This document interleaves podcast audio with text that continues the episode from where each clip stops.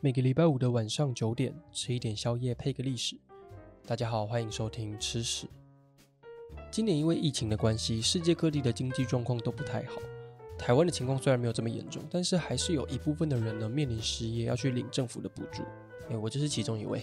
我那时候为了省钱，去早餐店的时候只敢点普通的蛋饼，根本就不敢加培根。但是说到经济危机呢，就不得不提到历史上最有名的，发生在一九三零年代的经济大萧条。而那个时候的人三餐到底要吃什么呢？先让我们回到一九二零年代的美国吧。要聊经济大萧条之前呢，我们要先了解一下它的背景。第一次世界大战结束之后，美国的社会进入了一段疯狂、精彩、充满希望跟憧憬的年代，在历史上呢称为“咆哮的二零年代”。听起来很像一群人过得很爽，每天像个疯子在那边大吼大叫的样子。大吼大叫的部分我是不太知道了，但是他们真的过得蛮爽的。我们拿一些经济指标来当做参考。从一九二零到一九二九年这十年之间，美国的家庭的收音机总数量从原本的六万台提高到了七百五十万台，车子的数量也大幅的提升，平均每五个美国人呢就有一个人拥有自己的车子。工人的生产效率提高了百分之七十五。全国的发电量提高了一点二倍，美股的道琼工业指数从原本的七十点涨到了三百八十点，幅度超过了五倍。到底是什么样的原因让美国人过得这么好？第一次世界大战的时候，美国为了战争的需求，就研发了新的工业技术，这些技术在战后就转变成民生工业的基础，可以让生产效率大幅的提高。再加上当时的主要战场都发生在欧洲大陆。战争结束之后，欧洲大陆的经济体就开始衰败，所以美国就成为了世界的经济强国。欧洲的那些国家为了重建工厂，提供自己的人民一些生活必需品，他们开始跟美国买各种材料，所以美国就开始制造了各式各样的产品卖给欧洲各国。国内的工厂二十四小时不分日夜的运转，无论你是老板还是工人，都获得了不错的收入。港口堆满了大量要送往大西洋对岸的货物，失业率创新低。空气里面全部都是钱的味道，整个社会充满希望，许多的资本家还有中产阶级在短时间之内赚到了一大笔钱。当这些人赚了很多钱之后呢，就会想把钱花掉，车子买了，收音机也买了，吸尘器也买了，可是我还是好多钱，好烦恼。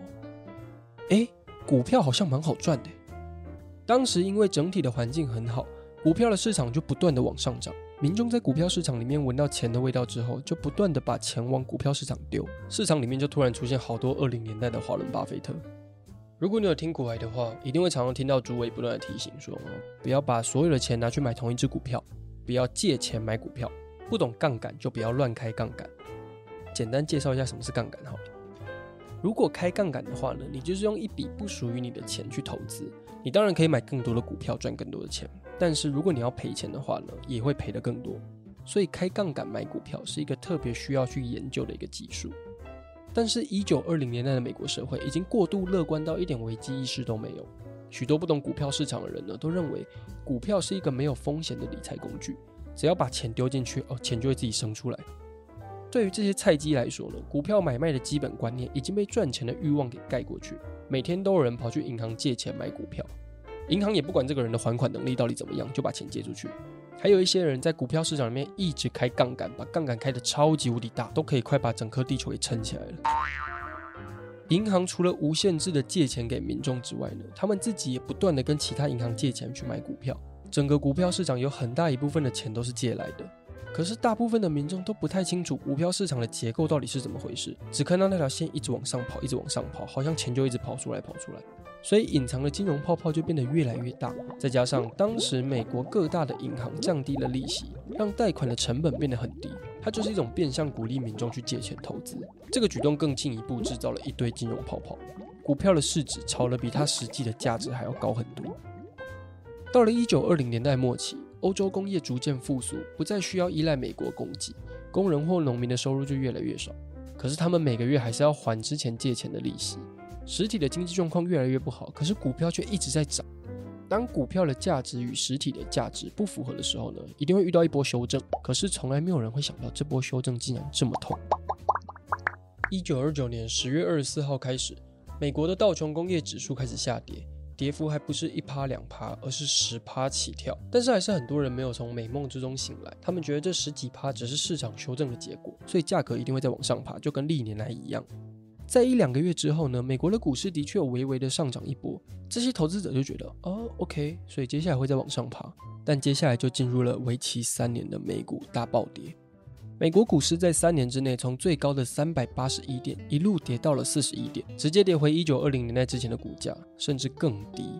股票在瞬间变成废纸，民众等于把大量的钞票丢进了水里，一瞬间整个市场的资产蒸发了将近百分之九十。但是更惨的事情是，在一九二零年代以前呢，大家是没有疯狂的借钱买股票。但是在一九二零到一九二九这十年之间，一堆人，包含银行还有各大企业，都大量的借钱买股票。股价暴跌之后，很多民众抢着要把银行里面的现金拿出来，可是银行都把钱拿去买股票，根本没有钱让民众领。不得已之下，一堆银行只好被迫倒闭。一九三零的下半年，股票持续暴跌，银行也一间一间的倒闭。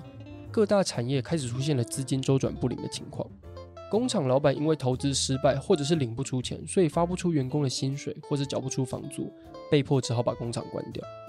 百货业的销售量下跌了八 percent，工业产能下跌了十七 percent，失业率不断的提高，来到了百分之二十五，有将近四分之一的人口没有工作，一堆人还因为还不起贷款，只好抵押房子，许多游民开始露宿街头，造成了很多社会安全还有卫生的问题。但这些都只是美国本土的问题而已哦。当美国爆发经济大萧条之后呢，有些国家为了保护本土的产业，就开始发布贸易保护政策，提高关税、调整汇率等等。这些政策让国际间的贸易变得越来越困难，而没有改善经济危机。市场上的钱就像一滩死水一样，几乎不流通。就这样一路持续到了一九四零年代，直到美国的下一任罗斯福总统进行经济改革，再加上第二次世界大战爆发。征兵制度有效地解决失业的问题，军用的武器还有粮食的需求也增加了民生工业赚钱的方法。长达十年的经济大萧条终于开始得到缓解。讲了这么多，到底在经济大萧条的时候，人们都吃些什么东西呢？欢迎来到一九二零主题餐厅，今天的特色料理是经济大萧条。首先，让我为大家介绍今天的开胃前菜——蒲公英沙拉。我们的主厨去路边辛苦收集了一堆蒲公英，洗干净之后呢，用剩下的柠檬汁，还有一些快要过期的橄榄油、盐巴去调味，吃起来清爽不油腻。接下来为您介绍的第一道主菜——穷人餐 The Poor's Meal。马铃薯跟热狗是我们目前可以买到最便宜的食材，所以请你们不要嫌弃。但是主厨很细心的把马铃薯去皮、切块，放到锅子里面，加入热狗。并且煮到非常非常的烂。如果你因为股票暴跌而胃痛的话，不要紧张，这道菜非常好消化。为您上一下今天的汤：橘酱意大利面小麦浓汤。这道料理我们选用最天然的食材，红萝卜还有意大利面，全部切碎混在一起之后煮到非常烂。建议您可以直接憋气喝完。饭后甜点的部分，为各位送上热水派。我们只用面粉还有热开水就做成这个派喽，完全保留食材的原汁原味，清爽无负担。希望您喜欢我们今天的经济大萧条特色料理。请问刷卡还是付现呢？不好意思，没有用的股票我们不收哦。以上呢就是经济大萧条的故事。下一集我们来聊聊马卡龙的故事吧。如果你喜欢吃屎的话，欢迎追踪吃屎的 IG，Sounds on，Spotify，Apple Podcast 还有 Google Podcast，我们最近也在 KKBOX 上了，那我们就下期见喽，拜了。